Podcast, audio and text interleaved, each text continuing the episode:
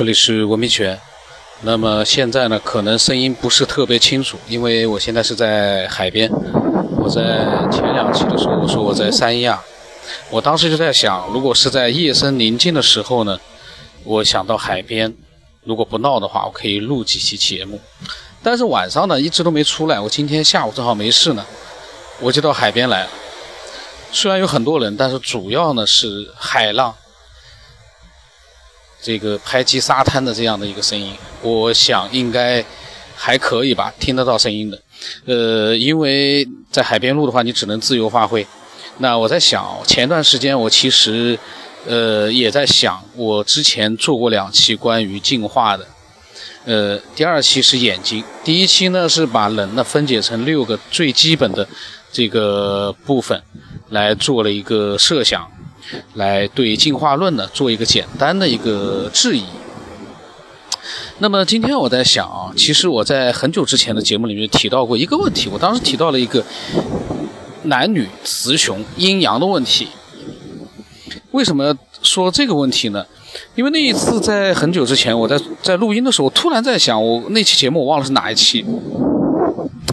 我在讲为什么男人和女人之间。那样的一个繁衍的，因为这个话题比较敏感，但是呢，又是我觉得呢是很重要的一个关于，呃，你对进化论如果质疑的话，这也是一个非常重要的一个点，就是男人和女人，我们其他动物、其他的生命不讲，我们就讲人类，呃，人类男性和女性之间，我们是经过了一个怎么样的一个繁衍的过程？那这个大家。其实都不用去科普了，大家都知道的。那关键的问题是，在这样一个过程当中，我那期节目我在想，为什么男性和女性，呃，他们的性器官为什么就是那样的互补？然后为什么那样的一个孕育过程是要在一个什么样的情况下就是做到的？你男性，你一定是要有欲望的，而女性也一定要有欲望，而这个欲望。是怎么样出现的？那，这个当然有一些人他们会跳出来说，是慢慢有的呀。这个世界到现在，地球呃出现到现在已经有了好多亿年了。那么生命出现也有很多很多呃几千万年、几十万年、上百万年、几万年、几千年，慢慢的形成的呀。我发现啊，这样的一些人呢，他们永远这个词就是是慢慢的进化来的呀。一个过程啊，很漫长的过程。总之，他们解释所有一切他们无法回答的问题，就会来一句：“这是一个非常漫长的过程，一点一点的进化。”那关键的问题是，呃，一个并没有这个自我意识的这样的一个生命，不像我们现在人类，我们可以去回过去想。我之前节目里讲，我说，有的人说我们呃站立起来是为了跑得更快，是为了解放双手。但这是我们给这样的一个过程的一个解释，但是其实呢，从当时的那个处于进化阶段的那个生命来讲，那个类人类、类类人类的不知道是什么生命来讲，他们没有这样的目的，因为很多人说了是慢慢来的，慢慢来的就是说不是主动进化。如果是主动进化的话，那呃我们有很多。我们想主动去做到的一个进化的结果，我们做不到。人类，人类的这个整个的现在一个身体构造，虽然说非常复杂，但未必是最完美的。这个大家应该都是认同的。那么，如果是被动进化，那谁来给你做一个被动进化？没有人给你，只有环境啊。如果把环境因素，呃，各种因素放在一起的话，可能有一个被动的一个因素在里面。但是，我今天讲的是阴阳。我刚才跑了一点题，但是谈到。人、男人、女人之间的那样一个繁衍的一个方式和繁衍的过程，大家如果说现在，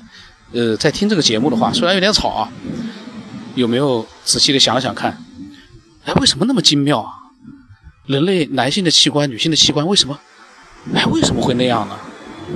就是那么完美的就能够互补融合。尤其中国古代那个阴阳交合啊，什么那个各种各样的理论，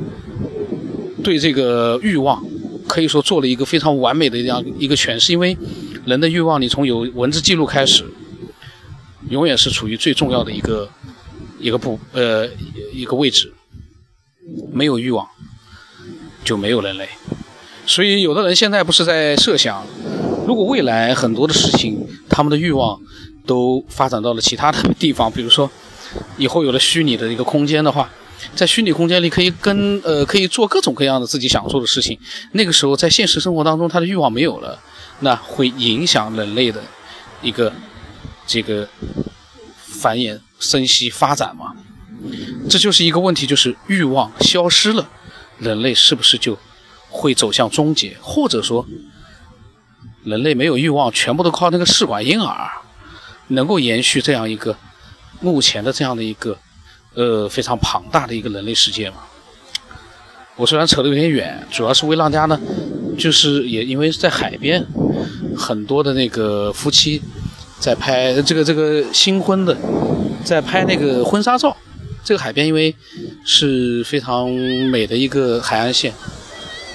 很多的帅哥美女在拍那个婚纱照，这所以呢，我在想，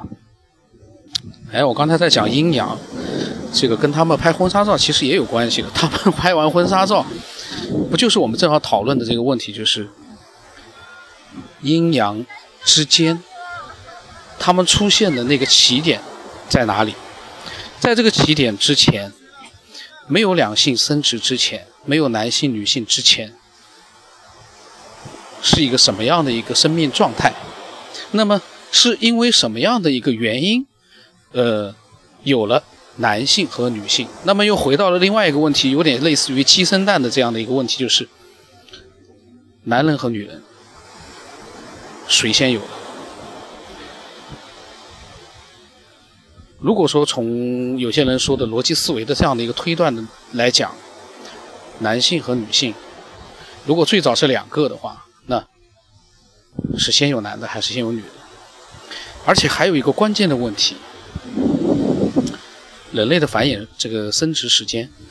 它要经过一个长达十个月的一个孕育时间，而且在这个孕育之前，男人和女人不是说有了欲望就立刻就能够每一次都能成功的生下一个小孩。经过十个月，有的时候就像现在，为什么那么多治疗？不孕不育啊，那就是说明怀孕也是有几率的。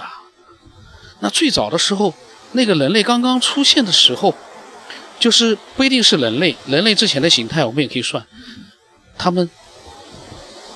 是什么时候在哪一个点上突然出现了男性或者说是雄性和雌性？今天这个节目内容也比较搞，呃，因为太阳呢又大。虽然说在苏州呢是冬天，可是在这边呢，三百六十五天都是夏天。呃，太阳晒的人也有点点思路是，也挺混乱的。本来我这个话题呢，临时去，突然去讲呢，也是很混乱。所以大家听听呢，呃，娱乐一下。因为我在想，一定会有一些不喜，呃，就是新的听众呢，他们会觉得。呃，有点莫名其妙，怎么会这个人怎么在讲这些东西？完全是乱糟糟的，不知所云。但那，那是因为他们没有听之前的节目。那关于这个，呃，雄性和雌性，他们之前的那样一个分化成雄性和雌性之前的那样一个点，到底是什么时候？就是为什么会？呃，分成了两个性别。当然，现在有的研究说，呃，当时单性因为什么样的一个这个单性繁殖啊？因为什么样一个原因，让让最后变成了一个双性繁殖？但是现在的关键问题是，你双性繁殖我不管你，你双性繁殖就双性繁殖。但是怎么样会慢慢的演化成了男人和女人这样一个欲望和肉体完美的这样的一个呃连通的？或者说是连接的这样一个形式呢，多完美！大家去想一想，男性和女性，一看大家都是同样的一个呃五官四四肢，但是呢，呃，可是我们的那个就是性器官，男性和女性之间那样的一个区别，却又那么完美的能够变成一个能够去不断的去繁衍生殖，啊，去呃扩大我们这样的一个人类世界的这样一个过程。为什么会呢？在一个没有意识的这样的一个生命面前，在没有两性出现的这样的一个呃时代，谁会去想到把它变成两种不同的身体构造，然后呢，通过欲望进行一个生命的繁衍？而且是这么的完美。如果这不是经过一个精心的、精妙的一个设计的话，是怎么样做到的？大家可以脑补一下。我们都这期都没有去，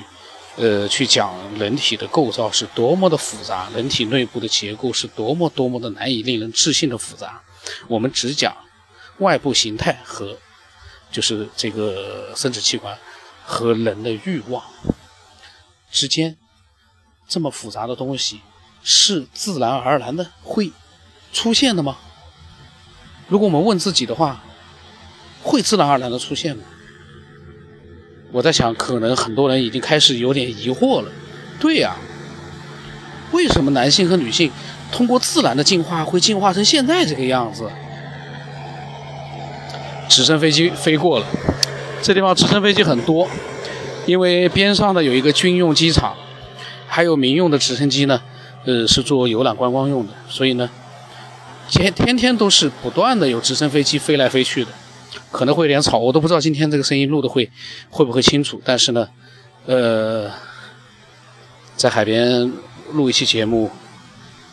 也是很有意思的。今天的这个天马行空呢，其实呃并没有。我是完全强迫自己来录的，所以呢，在录之前呢，我只想到要去说男性和女性这样的一个生殖方式，在用进化的角度你去做一个思索的话，呃，会不会去怀疑为什么呃形态上面会这样的精妙的一个不同的一个生命体，却通过。一个器官的互补，生殖器官的互补，以及两个人的一个不同的男性和女性不同的欲望，这里面还有一个更微妙的是欲望，从男性和女性的角度来说是不一样的，而且呢，男性的欲望基本上是一样的，女性的欲望基本上也是一样。当然，呃，现在和过去呢，都还有一个第三种，可以说是第三种的一个生命状态，那就是同性恋。但是这个呢，因为呃，人数比例比较小，而且从古到今都有。这个呢，就更加是一件让人觉得很奇奇怪的事情，就是为什么在男正常的男人和女人之间又出现了一个第三物种？呃，不是第三物种啊，就是说出现了这样一个群体，就是他们喜欢同性。那这样一来的话，就是说更复杂了，就是这样的一群，呃，没有他等于说是没有男女异性之间的欲望，他们只有同性的欲望，但同性的欲望呢是没有办法。进行一个呃繁衍后代的，所以这个男性和女性之间的那样的一个欲望，多么的微妙。一旦有任何的偏差，他不喜欢异性了，这个整个世界的一个繁衍后代就有可能会终结了。当然，这个是有点太太太天马行空了，可是呢。呃，我刚才突然想到了有 这么一个群体，这样的一个群体也是很有意思。呃，我那天在想到这个就是阴阳问题的时候呢，其实我还脑海里面当时准备要录这一期的时候，还有一个小小的提纲，但是因为刚才在沙滩上面走的时候走了一个小时，走的时候呢，我没有想这些事情，我主要是在。欣赏了大海，然后呢，拍一点那个海面上的图片，然后我再往回走的时候呢，我在想，该看的海面都看过了，我要先在回去的这个路上啊，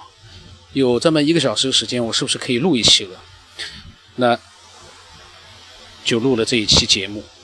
这期节目呢，呃，对我来讲还是蛮有意思，因为是在沙滩上面，沿着海边的这个海岸线，呃，一边走一边录出来的。然后呢，到处都是，当然，并不是那么密集，因为这条海岸线非常的长，呃，基本上就是隔个几十米呢会有一个人、两个人，呃，美女啊、帅哥啊都有，有的人还在大海里面游泳，然后有很多美女呢，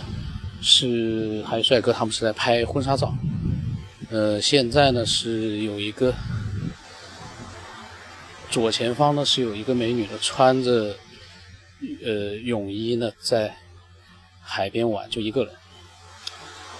呃，很有意思。呃，那么如果说这期节目对一些新的爱好者来讲，给他们带来了一个呃不知所措的感觉的话呢，呃，你们可以听一听其他的节目，多听几期节目的话呢，可能对这个风格呢会有所适应。当然，也有很多人，一部分人呢听了几十期、上百期，可能都不适应这样的一个风格，一直有人还在留言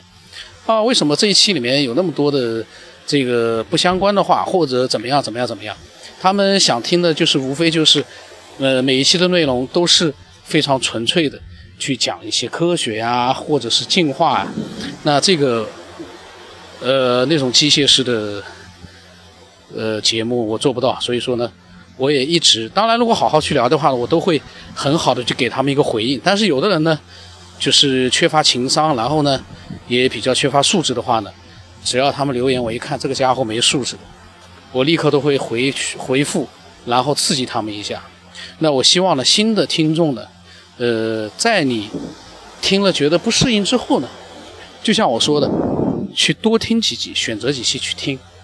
会有一些爱好者他们的想法可能会让你，呃，会有一种很认同的感觉，或者是一种呃很热血的感觉，说跟他的想法不一样，你想要发表你的想法，那么。如果你想要发表的话呢，你可以把它，呃，告诉我，我的微信号码是 b r o s 文八，呃，不让成八。然后居然刚才我说的那个美女，居然坐在沙滩上面，坐在海边玩沙子了。那今天这期到这里吧，呃，奇妙的一期，但是呢，可能也是，我现在都不知道我在说些什么了。那么今天就到这里吧。